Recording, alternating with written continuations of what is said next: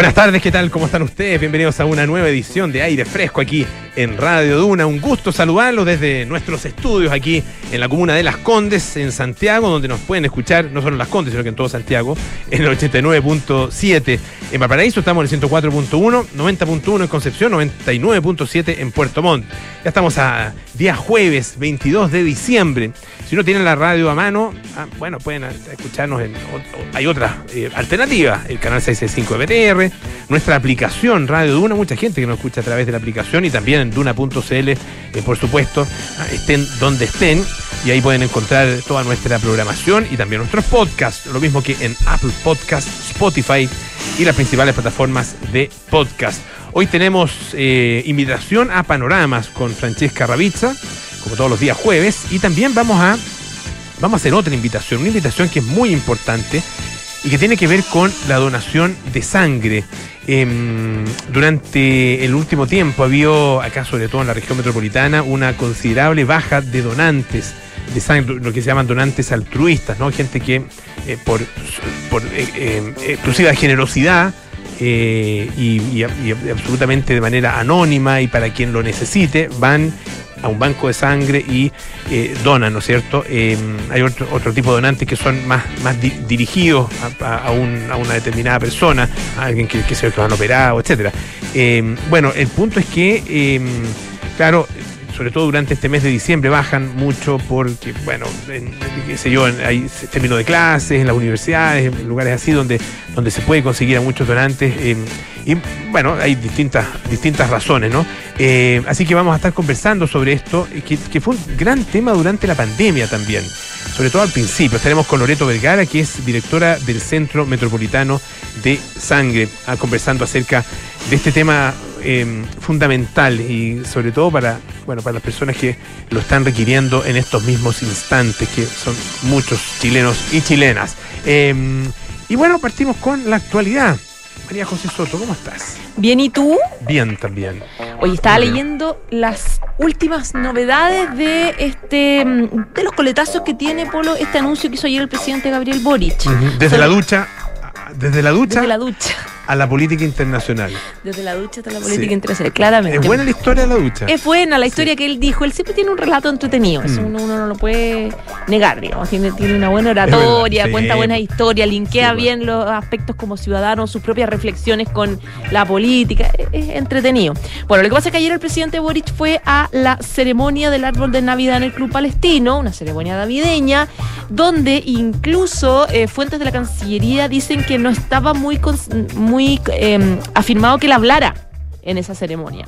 Eh, claro, pero dio un discurso donde, entre otras cosas, él habló eh, respecto de la decisión que se había tomado como gobierno. De, de hecho, dicho, dijo, no lo hemos hecho público, eh, me estoy arriesgando ahora, dice, pero la verdad es que abriremos una embajada de Chile en Palestina, en nuestro apoyo con la existencia de la nación la nación eh, palestina, la importancia también de que exista, y ahí pone el ejemplo que tú, tú mencionas de, de, esta cortina de ducha, que él tiene un mapa y donde le da mucha pena que en este mapa, donde están todos los países, eh, no esté eh, Palestina, por lo tanto le gustaría que estuviera, digamos, es así linkea esta decisión. El tema de su anuncio, eh, si bien en la moneda explican que efectivamente instalar una embajada en Palestina, eh, chilena en Palestina, se venía conversando hace rato y viene contando con el apoyo, por ejemplo, del presidente, del expresidente Sebastián Piñera, ha habido reuniones, eh, ha habido reuniones de, en la Cancillería este año y el, y el año pasado también con Palestina para ir un poco conversándolo. No es la primera embajada que estaría, también está ahí Uruguay, o sea, mm. no, no son una locura, pero, el punto es... Eh, las condiciones en las que él lo hace y cómo lo hace. Eh, ¿Por qué? Porque primero él, él se equivoca, comete un error, porque en su, en su, en su discurso él dice que eh, se va a, em, déjame buscarlo textual, dice que se cambia, déjame buscar la cuña exacta, donde él dice que em, dice que Chile solamente hoy día tiene un encargado de negocios en Palestina. No es así. Y no es así, porque eh, existe una oficina de representación en ese mm. estado que está a cargo de un embajador, que es un embajador acreditado. De hecho, la, presentó hace, un año las cartas credenciales del embajador actual.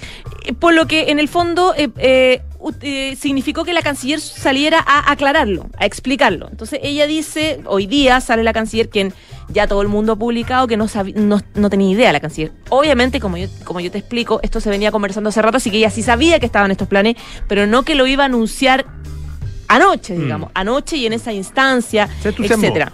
Se entusiasmó, sí, se entusiasmó totalmente. Entonces hoy día la canciller dio una conferencia de prensa donde leyó un comunicado donde dice el Estado de Chile apoyando siempre el derecho del pueblo palestino y la coexistencia con Israel, al igual que eh, los gobiernos anteriores, eh, va a apoyar el proceso de negociación entre ambas naciones, etcétera o sea, da, el discurso diplomático que uno quisiera escuchar en este tipo de decisiones para que Israel no se sienta un poco, em, no se sienta atacada con esta decisión. Eh, entonces dice, por eso, y ahí corrige un poco al presidente, dice, lo que hemos decidido es que se va a elevar el rango de oficina de representación en Chile, que sí, eso sí existe, no la de negocio, digamos, sí existe la oficina de representación en Chile que está desde, desde el 98 en Ramalá, mm. y dice... Oficina de representación en Palestina. En Palestina, de, claro. De Chile en Palestina. De Chile en Palestina. Y dice, bueno, lo vamos a empezar a avanzar para llegar a un grado de embajada. Y se va a partir con un consulado honorario en Belén, que es donde está eh, una de las principales áreas de origen de las comunidades palestinas aquí en Chile. Eh, como yo te digo, la moneda clara que esto se venía conversando desde mucho antes, que incluso Boric, antes del cambio de mando, antes de que se convirtiera en presidente, habló eh, del tema con la subsecretaria de, de mm, subsecretaria con la ministra de Turismo palestina, que se viene abordando en mesas de trabajo con la subsecretaria Jimena Fuente en este año, también con la vicepresidenta de Asuntos Exteriores, etcétera, etcétera. O sea, que se viene hablando. El punto fue la forma y cómo, eh, porque evidentemente que la situación es complicada con Israel, porque mm, acordémonos que hace poquito tiempo eh, le quedó la escoba a la Cancillería chilena luego de que el presidente Gabriel Boric, sin conversarlo de nuevo con la persona experta, que en este caso es su canciller Antonio Rejola, se negó a recibir las cartas credenciales del embajador en Israel. Eh, y eso le generó problemas incluso en Naciones Unidas cuando fue a la Asamblea General. ¿Te acuerdas que en Nueva York eh, Israel hizo un reclamo oficial y hubo que pedir disculpas, hubo que invitar de nuevo al, embajador, etcétera? Entonces, eh, mm, estaba viendo una nota de la tercera donde entrevistan a varios cancilleres que dice Sí, es verdad, esto va en la línea con lo que Chile ha venido un poco haciendo del reconocimiento formal del Estado de Palestina junto a varios otros países que lo han hecho y Israel está entendiendo eso. El punto es que hay que hacerlo en distintos contextos, con distintas explicaciones, siempre tratando de, eh, de, preservar la coexistencia de ambas naciones, planteando un poco la neutralidad eh, y... Eh, Ampuero, por ejemplo, eh, que fue ex ministro, ex canciller de, de Piñera, decía, eh, Recomiendo especial tino y prudencia al referirse a situaciones sensibles para países con los cuales mantenemos vínculos especialmente estrechos. Las relaciones internacionales de un país como son la confianza que genera y su prestigio se construyen lentamente y no pueden menoscabarse abruptamente. Entonces, claro, como tú dices, em, esto eh, eh, suena a un anuncio un poco antojadizo y sin la preparación necesaria que siempre requieren las decisiones diplomáticas. El tema es, es que Fíjate que eh, a propósito del, tema de la, del embajador de Israel, ¿no es cierto? Eh, se recordó un poco eh, los otros elementos ¿ah? de, y otros momentos que ha vivido el presidente Boric con en relación con, Palestina, ¿no es cierto? O en relación con Israel. Sí. Por ejemplo, hay varias cosas. Por ejemplo, el año 2019, la comunidad judía le envió a, a, Boric un tarro de miel ah, para el año nuevo judío, para eh, Rosh eh, Hashanah. Eh, y Boric respondió en Twitter diciendo agradezco el gesto, pero podrían haber pedido la devolución de los territorios palestinos ilegalmente ocupados. Ah, mira. Ah, em, e, es, ese es un elemento. Después hay otro momento en que, em, se, en, que el presidente Boric em, se unió a un eh, boicot en contra de Israel. Ah, eh, había em, mostrado su apoyo, ¿no es cierto?, un proyecto de ley que buscaba eh, sancionar la importación de bienes desde zonas ocupadas por Israel en Palestina. Entonces, efectivamente tiene tiene historial. Tiene una historia. Tiene, un, claro. tiene un historial en Razón relación por la cual hay que mantener o sea, la prudencia diplomática. O sea, eh, si uno quiere mantener, o sea, por- porque a lo mejor, si quiere tomar una opción, bueno, que, que- que lo, que lo manifieste como política de, de- de- como un cambio en una política de Estado, porque la política de- del Estado chileno desde hace muchos años es de una relación bastante cercana eh, con, eh, con Israel. Claro. Ah, eh, y efectivamente, durante mucho tiempo también se ha exigido y se ha pedido, ¿no es cierto?, el respeto a las resoluciones de la ONU y, y se ha abogado por una solución de dos estados, etcétera, como lo han hecho también otros, otros países. Pero eso no significa romper con, con- con aquí- el, el Estado que consideras tu amigo. Ah, puede ser amigo de perfectamente, est- est- estar en los dos, en- en tener un pie, digamos, ah, o, o tener relación con ambos estados, eso, eso perfectamente es posible. El tema es que en, en su historial, Boric no ha tomado esa actitud.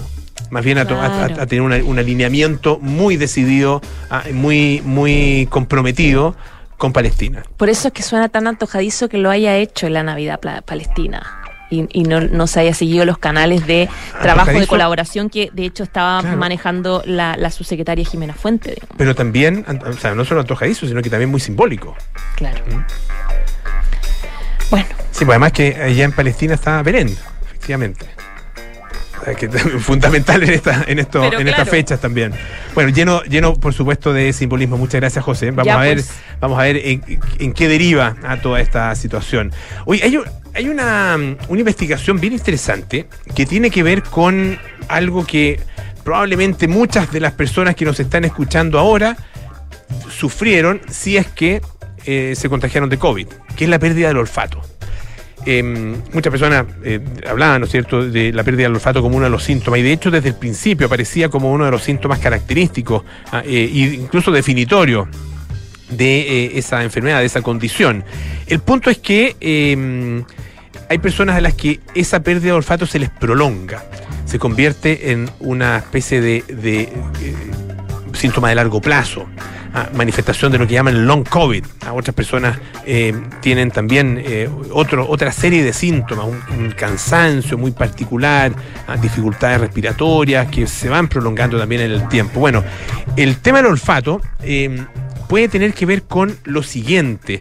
Eh, una investigación, un, grupo de investigadores hizo un análisis del tejido nasal de una serie de pacientes con, eh, con COVID y descubrieron que quienes tenían problemas de olfato a largo plazo presentaban células inmunitarias inflamatorias ah, dentro de la, de la mucosa nasal, que, entre, paréntesis es, tremendamente delicada, eh, y estas células inmunitarias podían acabar con células nerviosas sensoriales vitales. Eh, durante mucho tiempo se, la, pregunta era, bueno, eh, ¿dónde, ¿dónde está el problema, ¿no es cierto?, causado por el COVID en nuestra capacidad olfativa. Eh, es un problema a nivel de los, las células sensoriales, digamos, de eh, los receptores, o, está, o es un, más bien un problema cerebral. Ah, eh, bueno, esto parece indicar que el problema estaría más bien a nivel de los receptores, ¿no es cierto? Dice mm, un profesor asociado en neurobiología en la Universidad de Duke, en Carolina del Norte, Barley Goldstein, dice que el tejido del revestimiento de la nariz contenía células inmunitarias únicas que producían señales inflamatorias combinadas con menos células nerviosas olfativas. Ah, eh, esto en pacientes donde la pérdida de olfato había persistido durante eh, varios meses. Eh, el- estos investigadores realizaron biopsias eh, de tejido de la mucosa nasal de 24 pacientes de COVID, nueve de los cuales habían perdido el sentido del olfato durante al menos cuatro meses.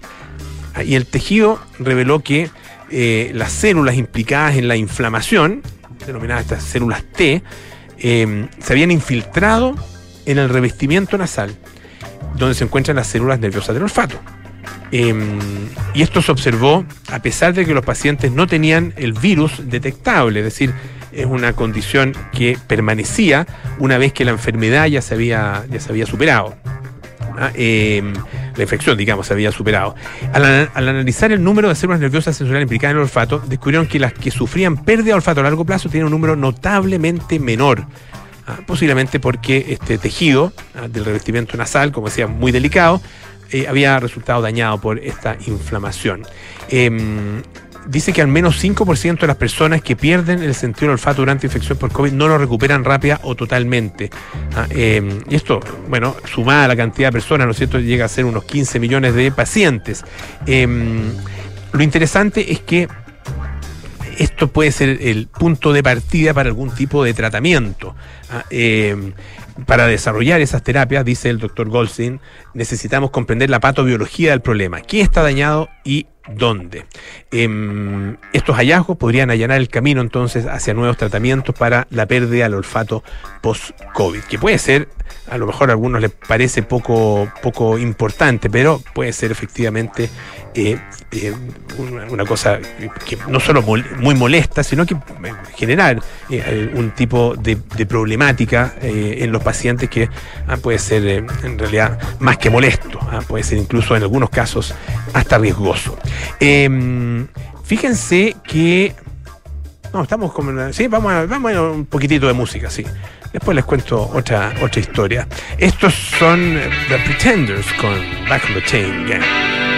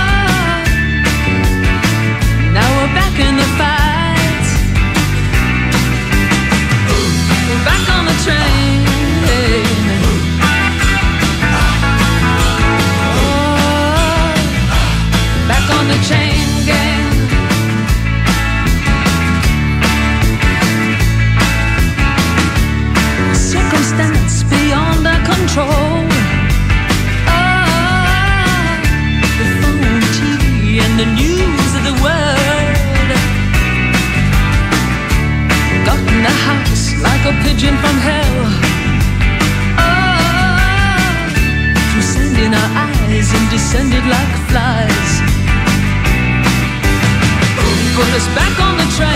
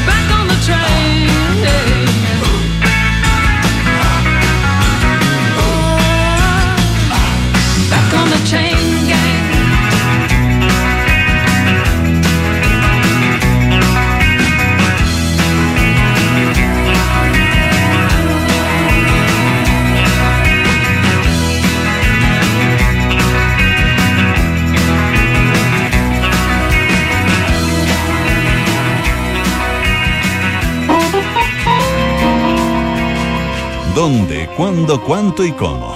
Es hora de panoramas en aire fresco con Francesca Ravizza.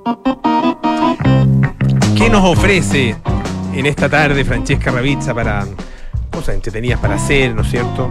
Eh, ojalá al aire libre, algunas pueden ser al aire libre, otras pueden ser en el interior.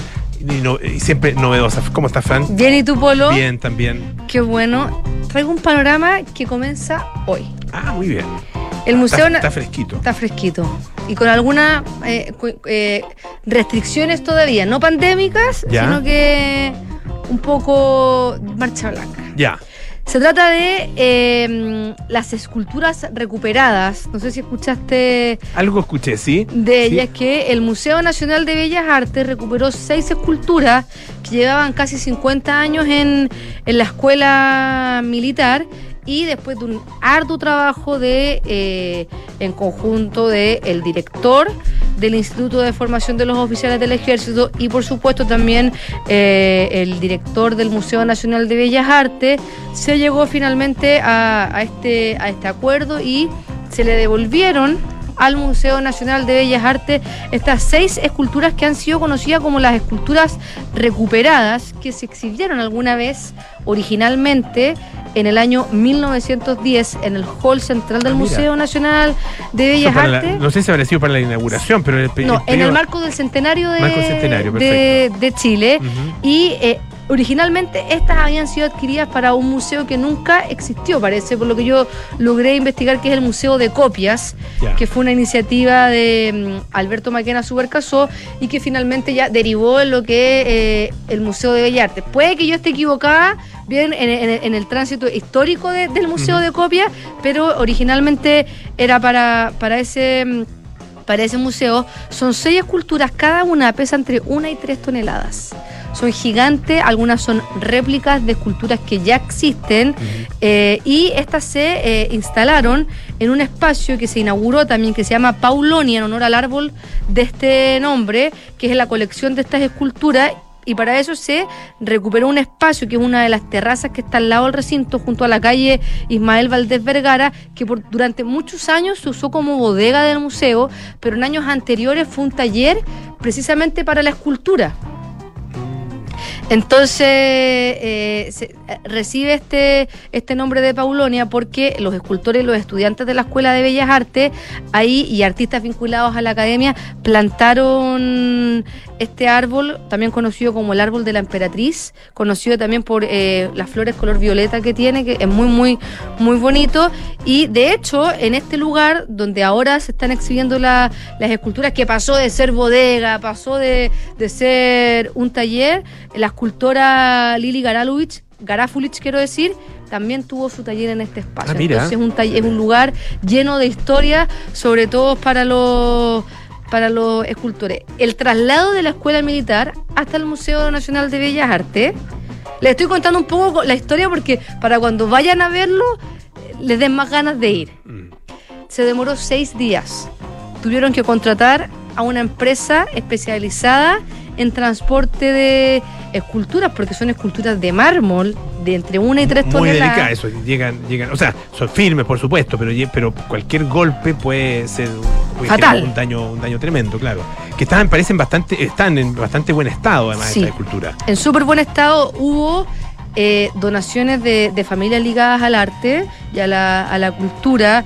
Hubo también un trabajo en conjunto con la División de Ingenieros del Comando de Educación y Doctrina de la, del Ejército, también del Museo Histórico Nacional. Hubo también eh, un fondo de acciones complementarias del Servicio Nacional del Patrimonio, de verdad, un trabajo súper complementario y, que demoró mucho tiempo. Amo, como, como te decía, está en un proceso de mediación y creación, entonces se puede ver entre hoy día y el 31 de enero en visitas mediadas, que son de martes a jueves a las 11 de la mañana. Ya hay que inscribirse online para poder ir a estas visitas guiadas en www.mnba, que es Museo Nacional de Bellas Artes.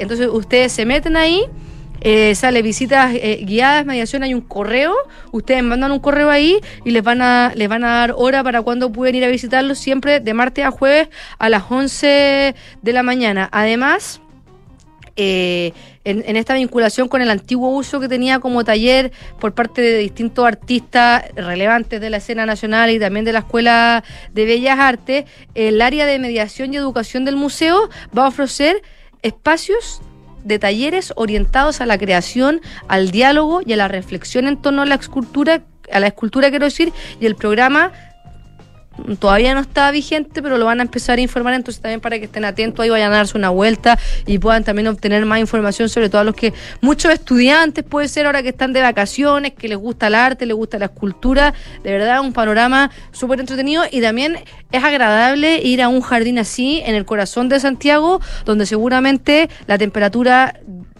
junto a, esto, a, a estos árboles y en, el, y en los jardines del museo, mucho más agradable que en pleno centro de Santiago también. Eh.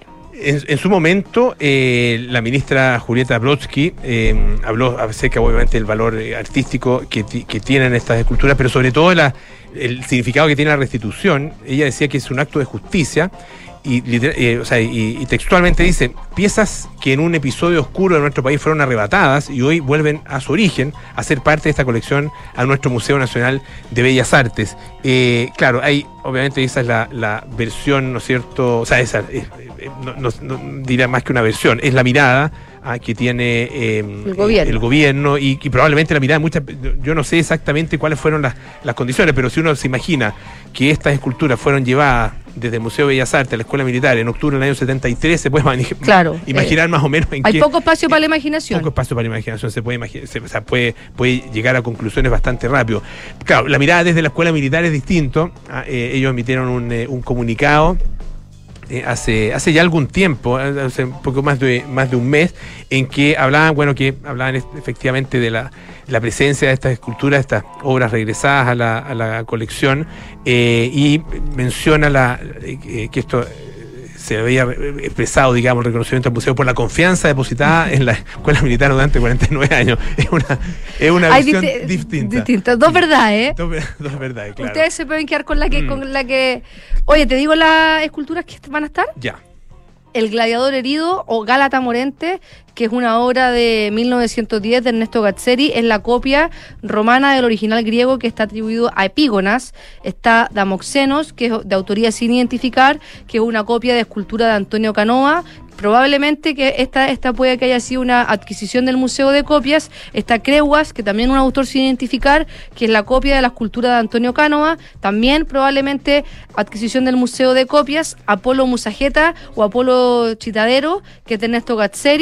Eh, que según Donatello es el original griego inspirado en Escopas. Venus de Medici, que eh, autoría sin identificar, una copia obviamente de Venus de Medici, y eh, La Conte y sus hijos, copia del siglo XIX, autoría sin identificar, según Alessandro Polidoro y Atenodoro de Rodas. Así que son de verdad eh, esculturas que son réplicas, eh, copias de, de, de, esculturas que eh, son de la, de la época de, del arte helénico, sí, bueno. del arte de la antigua Grecia, arte romano, que muchas veces nosotros viajamos Europa y decimos, ¿cómo en Chile no hay algo así?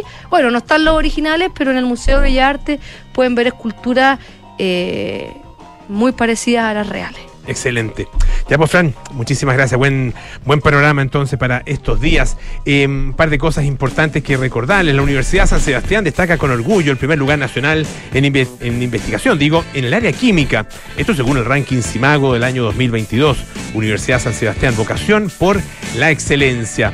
Renault y su gama SUV, modelos con un gran diseño, materiales de alta gama, sistemas de audio de gran calidad y la tecnología Multisense, según el modelo, combinan lo mejor de nuestro saber para hacer eh, de nuestro saber hacer para despertar tus sentidos día a día. Conoce más en Renault.cl. Hacemos una pausa y volvemos con más aire fresco. Esto es Radio Duna. Universidad San Sebastián se enorgullece de anunciar su nueva alianza académica y científica con Winso. Juntos construirán uno de los centros veterinarios más grandes del país para la atención de animales domésticos, de fauna silvestre y rehabilitación de fauna nativa, donde se desarrollará docencia e investigación. Esta alianza es un nuevo compromiso de la USS con la formación de profesionales que fortalecerán el desarrollo de un medio ambiente sostenible. Conoce más en uss.cl. Universidad San Sebastián. Vocación por la excelencia. Oye, está lindo tu auto. Te felicito. Es un SUV, ¿verdad? No, es la evolución del SUV. ¿Cómo es eso? Es la evolución del SUV. ¿Ah? Es amplio, tiene onda, es súper tecnológico. Mira tú, ¿eh? me gustó. Renault Arcana, la evolución de SUV, con un diseño único interior y exterior. Potente y eficiente motor turbo con 150 HP, que rinde hasta 19,6 kilómetros por litro, 475 litros de capacidad en su maletero. Y para mayor seguridad, 6 airbags integrados y cambios dinámicos gracias a su Paddle Shift. Cotiza el tuyo en Renault.cl y súbete a un Renault Arcana. Derco Center. Cosmopolita y rebelde, Joe Strummer fue uno de los personajes más inspiradores que dejó la movida punk de fines de los 70. Una niñez de viajes, encierros y tragedias forjaría el carácter del líder de The Clash, la banda que inmortalizó su enorme legado en la música popular antes de su muerte ocurrida hace exactos 20 años. Esta es la historia que revisaremos hoy en Sintonía Crónica Epitafios. Joe Strummer, el futuro no está escrito. En Duna, sonidos de tu mundo. Qué rico que podamos viajar todos al sur este año. Haber calzado las vacaciones fue una tremenda idea. Sí, con la Javi estamos listos, listos. Oye, ¿y cómo lo van a hacer con el Roque al final? Se queda donde mi mamá. Ah. Con Marcelo contratamos Verisur hace un par de días, así que podemos partir tranquilos. Ah, qué Y buena. la casa queda en buenas manos. Sabemos que quieres estar tranquilo cuando sales de casa. Conoce la alarma Cero Visión de Verisur, capaz de actuar antes que lleguen las fuerzas de seguridad. Calcula online en verisur.cl o llama al 600-385-0003. Activa Verisur, activa tu tranquilidad. Estás en aire fresco con Polo Ramírez. Ya estamos de vuelta aquí en aire fresco. Esto es Radio Duna y bueno, ya estamos con nuestra invitada de esta tarde. Ella es la directora del Centro Metropolitano de Sangre, Loreto Vergara, y vamos a conversar acerca de, bueno, la necesidad que hay y, y el llamado que se hace eh, para, para las personas que vayan a donar sangre. Es algo que es realmente indispensable. eh, un, un, eh, un fenómeno además, un- o una necesidad más bien, eh, que se vio agudizada durante la pandemia. Recuerdo sobre todo los, los primeros meses de pandemia en que también eh, se hicieron varios, varios llamados al respecto. Y bueno, este mes de diciembre había una baja importante, una baja considerable. ¿Por qué es tan importante, Loreto, la donación de sangre? Bienvenida en primer lugar. Hola, muchas gracias. Sí, es, es- es realmente importante. Bueno, la mayoría de los procedimientos complejos que se realizan hoy en salud, la sobrevía de las enfermedades complejas que se ha ido aumentando en el- a, lo, a lo largo de los años, no serían posibles si no existieran las transfusiones de sangre. Tan importante es. Bueno, y la verdad es que si eh, se ha prolongado la vida, por ejemplo, de pacientes que antiguamente fallecían precisamente por eh, los, tratamientos que eran mucho más eh, básicos, por ejemplo, las personas con leucemia actualmente tienen bastante buena sobrevida y en todo caso siempre necesitan tratamientos de transfusiones, entonces Claro, y por además, eso es bueno, tan importante. para, para las operaciones también entiendo que se necesita mucha sangre también. Absolutamente, todos los procedimientos quirúrgicos que son de relativa complejidad, eh, bueno, sin ir más lejos, bueno, los trasplantes que siempre se están mencionando, ¿cierto?, en los medios, porque eh, son, digamos, están salvando la vida de tantas personas al día de hoy, pero también en las cirugías que son programadas siempre se solicitan donantes porque uno no sabe cuándo se puede complicar esa cirugía y eh, terminar en una tragedia y re- re- requiriendo en el fondo componentes sanguíneos. Tengo la impresión de que hay, hay países en el mundo que tienen una especie de cultura de donación de sangre, Sí. cosa que acá desgraciadamente no se ha desarrollado. No, nada. No, nada. Eh, En ese sentido estamos muy, muy al debe. Eh, yo he tenido la fortuna de poder visitar algunos centros eh, de sangre eh, en España específicamente, en Valladolid y en Barcelona, y da un gusto, bueno, y también profesores que hemos podido conocer de, de España, perdón, de, de Francia, de, de Inglaterra. Y países que tienen gran cultura de la donación altruista son países con historia de guerra muy reciente, tienen otra cercanía, bueno, los atentados, sin ir más lejos. No, no estoy pidiendo que tengamos ese No, no, tipo de experiencia, ni mucho pero- menos. Pero, pero- pero, claro, son. los hace más sensibles. Exacto, claro, son, son hechos, son eh, Sí. eh, fenómenos, ¿no es cierto? circunstancias que han pasado y que, y Mm, que las efectivamente marcan. marcan, eh, como a nosotros nos marcan los terremotos, pero claro, en general no tienen ese efecto. Tal cual. En el terremoto en general, eh, lo- los, los tipos de accidentes que se producen o las lesiones que se producen no llegan a, a ocasionar politraumatizados en el fondo, que son los que requieren sangre, sino que, bueno, terminan ma- mal más rápido, digamos. Y las personas que, que efectivamente son, son eh, donantes, incluso hay algunos donantes eh, con, con relativa frecuencia, ¿no es cierto? ¿Qué, qué características tienen? ¿Por qué lo hacen? ¿Qué, qué han, han podido descubrir ustedes como para poder hacer una, una especie de semblanza, digamos, Mm. a- de ese Mm. donante? Bueno, en general el donante que se repite en el tiempo, eh, dentro de las características comunes que hemos podido encontrar en ello, es que son personas que alguna vez en su vida algún familiar necesitó, partiendo por ahí. En general, una persona que nunca se le ha pedido, nunca ha necesitado eh, el, el- el, eh, digamos, presentarse como donante en ninguna parte, es poco probable que, que se acerque espontáneamente, porque no hay ningún lugar donde escuchemos sobre el tema previamente. Claro. Eso por un lado son personas que además tienen una, una conciencia de, de que es un deber cívico, así como cumplen con ir a votar, por ejemplo, en participar en las elecciones, por dar un ejemplo, tienen súper presente que es un deber apoyar a la comunidad, sin importar a quién. Te- no- a ti no te importa para quién va esa sangre. Claro, por eso se habla de donante altruista, ¿no es cierto? Sí. Porque hay donantes que van eh, específicamente para una para una persona que lo, que lo está necesitando y que lo solicita, ¿no? Eh, el- que sea familiares, amigos de una persona que está- va a ser operada, que está en un tratamiento, etcétera. Sí, efectivamente, ese es el tipo más frecuente de donación que tenemos en Chile. Más del 70% de las donaciones en Chile son de ese tipo. Ya. Eh, por lo tanto, eh, la cercanía con el tema, eh, lo poco que se maneja del tema de la gente, de la población en general es yo me voy a guardar para cuando mi familia me necesite. Entonces, no hay esa cultura de, de comprender de que hay muchas patologías como las que comentábamos recién, un trasplante hepático, sin ir más lejos, o una leucemia en un niño puede requerir cientos de transfusiones. Por lo tanto, ahí la donación familiar no es suficiente. Y su sangre, la de la familia, nunca va a ser la que se va a usar en la persona. No alcanza a estar disponible.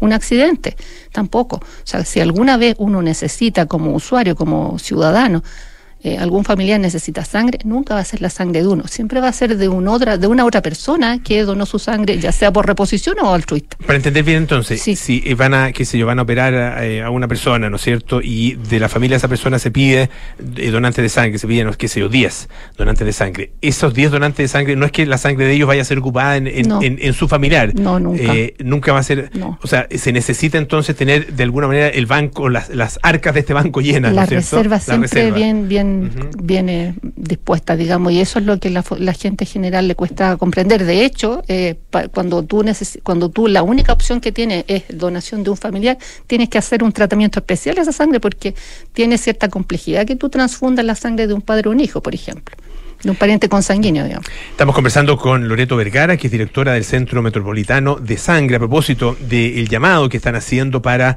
incentivar a los, donantes eh, altruistas de sangre. Y el. Usted- usted- hablamos de la reserva. ¿Ustedes tienen. ¿Cómo se mide esa reserva? Ah, eh, ¿En días? eh, días de transfusiones transfusión, por, ya. por eh, grupo sanguíneo y por tipo de componente sanguíneo. Ah, perfecto, Una vez al año nosotros, o bueno, dependiendo de, de- de las circunstancias, ta- uno lo puede hacer más seguido, pero por lo menos una vez al año uno actualiza las necesidades de stock, que son las transfusiones que se han realizado en los últimos seis meses. Es un promedio estadístico y uno sabe más o menos cuánto va a necesitar de tal grupo, de tal tipo de componente y con eso, en el fondo, calcula cuánto va a requerir por día. Por eso uno habla de días de stock finalmente por grupo sanguíneo, específicamente puntualmente el indicador marcador es el, el glóbulo rojo O positivo, porque es el universal, ¿cierto? Y con eso medimos para cuántos días tenemos eh, almacén. Ya, y, y hoy día, ¿cómo están en ese sentido? Eh, ¿Y cómo han estado en el último tiempo? Mira, las últimas semanas, que eso ha sido lo más complejo de todo, nosotros hemos ido observando cómo ha venido una tendencia muy marcada a, a la disminución eh, y hacía mucho tiempo que no estábamos bajo cinco días. Eh, eh, cuando hemos estado más bajos hemos estado en torno a esa cifra. Ya. Pero en la semana, estas últimas dos semanas hemos estado en torno a los cuatro días, lo cual es bastante complejo porque ya nos acercamos a tres días que se considera crítico. Y eso eh, corresponde a eh, cuántas personas o, Unidades. Mm. cuántas unidades porque eh, un- unidades son es, una cierta cantidad de sangre la bolsa es de, la de bolsa de medio sangre. litro por lo que Sí, sí, sí. aproximadamente Sí, medio litro.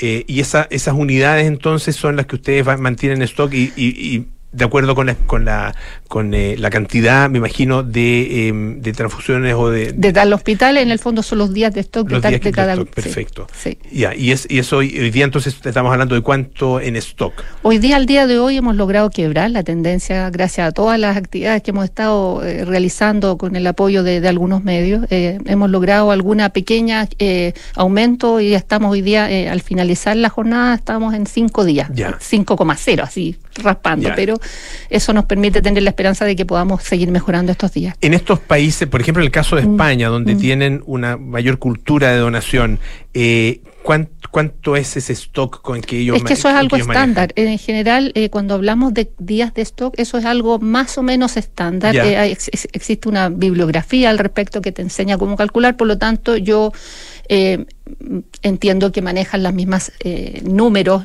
Por, por supuesto que son distintas cifras completas, pero eh, la forma Claro, de calcular claro. es la Ya, misma. y, y- y- y- Sí. y están tranquilos en la, en la medida en que tienen cinco días.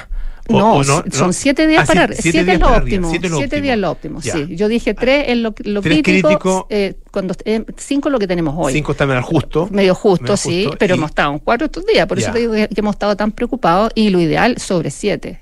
Sí, ¿Qué tiene que hacer una persona y qué, y qué condiciones, qué características tiene que cumplir para eh, poder ser donante? Bueno, primero que nada ser eh, mayor de edad y eh, también estamos en la nueva norma, se permite que las personas de 17 años eh, puedan donar sangre con permiso de su padre o tutor legal, digamos, con un documento que tenemos especial y hasta los, incluso hasta los 70 años.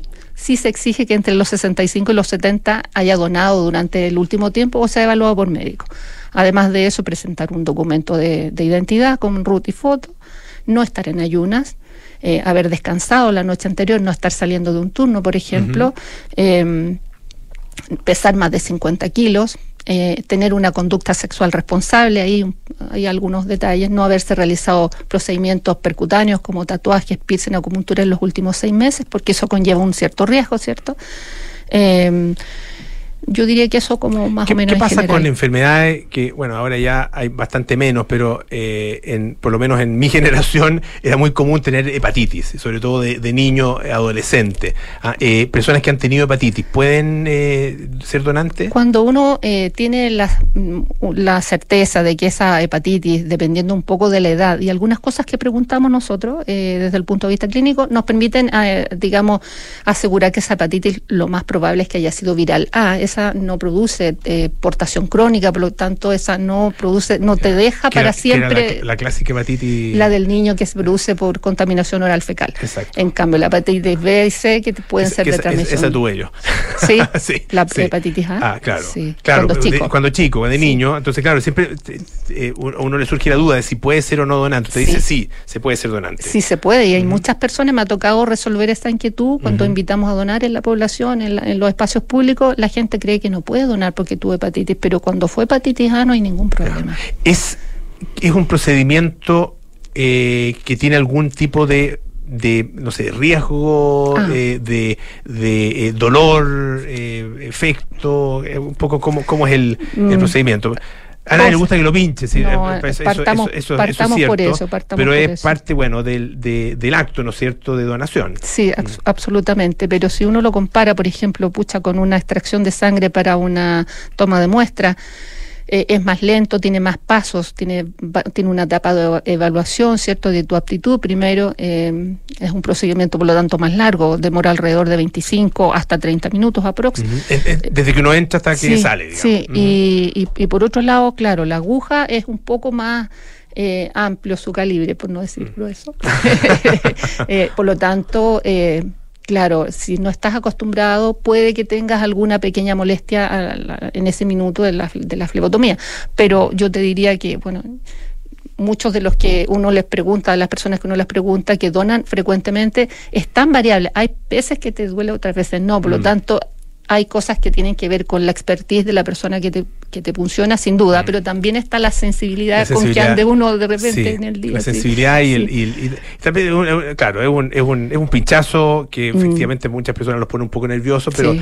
pero yo lo he hecho y no, no es. No o es- sea, no es para nada terrible, no, no tengo mal recuerdo, de hecho. bueno. Ah, Para, para nada. eh, y, y más bien al contrario, eh, la, la sensación con que uno se queda es de, de, de mucha gratificación. Absolutamente, y esa es la, la invitación un poco. De, yo siempre que me dicen es que me dan miedo las agujas. Yo creo que la sensación de satisfacción que se siente cuando Mm. uno sabe que está ayudando a tanta familia o a, o a ese niño que está o a ese padre, en fin, que está necesitando transfusiones, que yo creo que compensa cualquier eh, miedo o cualquier dolor. Bueno, se puede encontrar más información en eh, donasangre.minsal.cl, también en, el- en el Instagram Donasangre Santiago y em, el centro está ubicada, eh, ubicado en Vitacura, ¿no es cierto? En Vitacura 0115. 0115, ahí muy fácil de llegar, eh, A- metro a pasos del Tobalaba, metro Tobalaba, Tobalaba. sí, sí. Sí, muy fácil. Tenemos un par de estacionamientos. Ya, ya, realmente nos pueden prestar. Sí. hay que llamar en todo caso. Sí, hay que hay, que, hay que agendar o, Idealmente para que no le toque esperar porque de pronto la gente llega a la misma hora, pero no te preocupes que estos días a la hora que llegue lo vamos a atender porque estamos esperando. Ahora ya no alcanza porque Ahora las ya no 18 horas, alcanzan, de sí. 8 de la mañana hasta las 18 horas Sí. y el- incluso el día sábado. Sí. Ah, así que si usted quiere, por ejemplo, hacer un lindo regalo de Navidad, puede perfectamente ir a donar sangre entre las 9 de la mañana y las 14.30 Eh, horas. sí, este sábado en de, de manera especial porque precisamente hemos notado que baja demasiado el flujo, por eso es que también eh, hemos restringido un poquito el horario, estamos solo hasta las 14, 14.30. Sí. Loreto Vergara, directora del Centro Metropolitano de Sangre, muchísimas gracias por estar esta tarde aquí en gracias a Radio ustedes. Duna. Ahí esperamos, esperamos Los que sirva esta los entrevista. esperamos, sí. Y vamos a. Yo quedo, quedo comprometido. estamos de, esperando, sí. De todas maneras, muchísimas gracias. Vamos a escuchar a Crowded House con Don't Dream It's Over.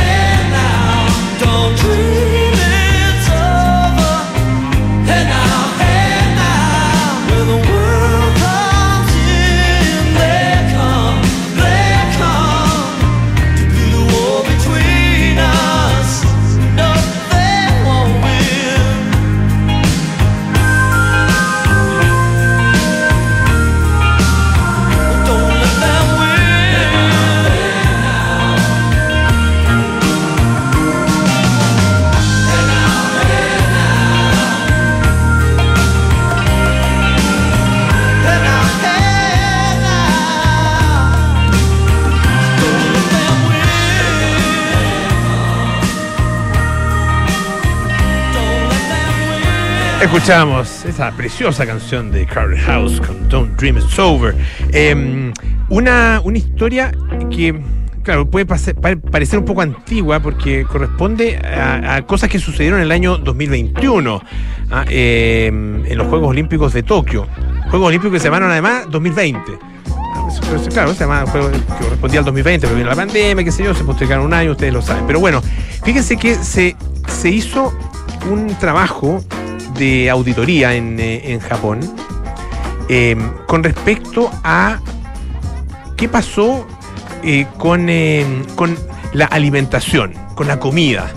Eh, ¿Por qué? Porque fíjense que se llegó a descubrir, y existía por supuesto preocupación con respecto a esto, eh, que hubo un despilfarro muy importante de comida. Fíjense que cerca de 175 toneladas de alimentos, 175 toneladas de alimentos preparados, listos, ah, para, listos para ser entregados. Eh, y 300.000 casas de bento. Bento son esas, como esas bandejitas, ¿ah? Eh, en que hay distintos tipos de, de, alimentos, ¿no? De comida preparada, que, que tiene un poquito de arroz, pe- pescado, carne, una, algún tipo de guarnición, acompañamiento, con verduras, etcétera. Ah, eh, bueno, esos, es- y eso es, como una ración. Bento se llama. Eh, esto era para los voluntarios y los miembros del personal. Fueron simplemente tirados a la basura ah, durante estos Juegos Olímpicos, según declaró la Junta de Auditoría que hizo justamente esta investigación. Bueno, hay varios factores. ah, se, estima que son varios factores los que contribuyeron a esto. Eh, la interrupción, por supuesto, de- de- del, proceso, todo el proceso que, iba para, se estaba haciendo para el 2020. Bueno, significó probablemente algún tipo de problema, retrasos causados por la propia pandemia ah, eh, y también algunos escándalos en vísperas del evento. Ah, eh, pero hay personas ah, que sospechan que más que nada hubo mala gestión. Ah, no, no fueron, no fueron problemas sobrevinientes, por, por así decirlo, eh, problemas externos, sino que básicamente mala gestión. Eh, Tokio 2020 acogió a unas 11.400 personas que procedían de 205 países y regiones, eh, 4.400 atletas participantes, ah, eh, cerca de 90.000 personas trabajaron como voluntarios ah, para estos juegos, se utilizaron 1.207 toneladas de ingredientes de alimentos, ah, ingredientes alimenticios, para preparar unas 870.000 comidas para los atletas y también para el personal en la, en la Villa Olímpica. Eh, este informe fue presentado recién eh, ayer eh, y, claro, da cuenta también de otra serie, de, o sea, de, algunos elementos que son importantes tener en cuenta, las, eh, eh, los suministros. Ah, eh, fueron distintos operadores que fueron contratados para entregar estos suministros de comidas y bebidas. Se pagaron alrededor de 53 millones de dólares ah, para justamente lograr tener la alimentación necesaria para todas esas personas. Eh, hubo unos 700 tipos de platos eh, en cada comida en los comedores principales para satisfacer los diversos hábitos dietéticos y prácticas religiosas, cosa que es eh, bien complicado porque hay obviamente restricciones, eh, qué sé yo, eh, eh, está, imagino atletas eh, que comen sola- solamente comida kosher, ah, en el caso de los judíos, halal, en el caso de los musulmanes, ah, eh, están los veganos, por supuesto, los vegetarianos, y eh, bueno, una serie de otras, de otras características. Su- fueron alrededor de unas 175. eh, hay personas, claro, que tienen otras condiciones de salud también. ah, No son solamente temas eh, eh, religiosos o de convicciones. Bueno, se desperdiciaron, dice, unas 175 toneladas de alimentos que simplemente no fueron, alimentos que no fueron tocados por los atletas. Ah, eh, en el caso de, esta, de estas bandejitas, los bento, eh, se prepararon unos, unos 1.600.000 ah, para todos ellos. Y se tiraron a la basura simplemente 300.000. Ah, eh, y dice que el desperdicio de alimentos fue especialmente notable durante la ceremonia de inauguración, cuando estos operarios desecharon 4.000 de las 10.000 comidas preparadas. Ah, em, se declaró por parte del comité organizador, se declaró a esta comisión de auditoría que normalmente hacían los pedidos de eventos tres días antes de distribuirlos, ah, eh, pero algunos dicen que no, en realidad estaban, eh, eh, o sea, estaban hasta el último minuto, digamos, ah, sin tener claridad de si los iban a necesitar o no. Em, el Ministerio de Agricultura eh, esperaba, obviamente, que todos los, que los atletas de todo el mundo reconocieran el atractivo de la comida y también los ingredientes japoneses, ayudaran a promocionarlos inter- internacionalmente. Y por lo tanto se, eh, se concedió también un contrato importante, no, es tanta plata, 143 mil dólares, bueno, es harta plata igual, eh, pero eh, para los operadores comerciales para difundir los encantos de la comida japonesa, eh, proporcionando justamente ingredientes japoneses en la villa de los atletas. Pero bueno, finalmente nunca se, se incluyeron etiquetas y otra serie de elementos y nunca hubo alguna señal de que se hubieran utilizado. ¿Qué pasa esto en Chile? La verdad que una cosa así en Chile no nos debería sorprender, pero ¿qué pasa en Japón? Ah, con el nivel de organización ah, eh, y de prolijidad que tienen los japoneses, la verdad que es bastante, bastante llamativo. Bueno, ya nos tenemos que ir. Viene cartas notables con Bárbara Espejo, luego nada personal con Josefina Ríos y Matías del Río, terapia chilensis con María José Ochoa, Arturo Fonten y Vlado Mirosevich, sintonía crónica de epitafios con Bárbara Espejo y Rodrigo Santamaría. Nosotros nos juntamos mañana a las 6 de la tarde para más aire fresco. Mañana es viernes, larga la semana, la semana larga. Bueno, pero se va a terminar ya muy, muy lueguito. Que esté muy bien. Hasta mañana. Chao, sigan en Radio Duna.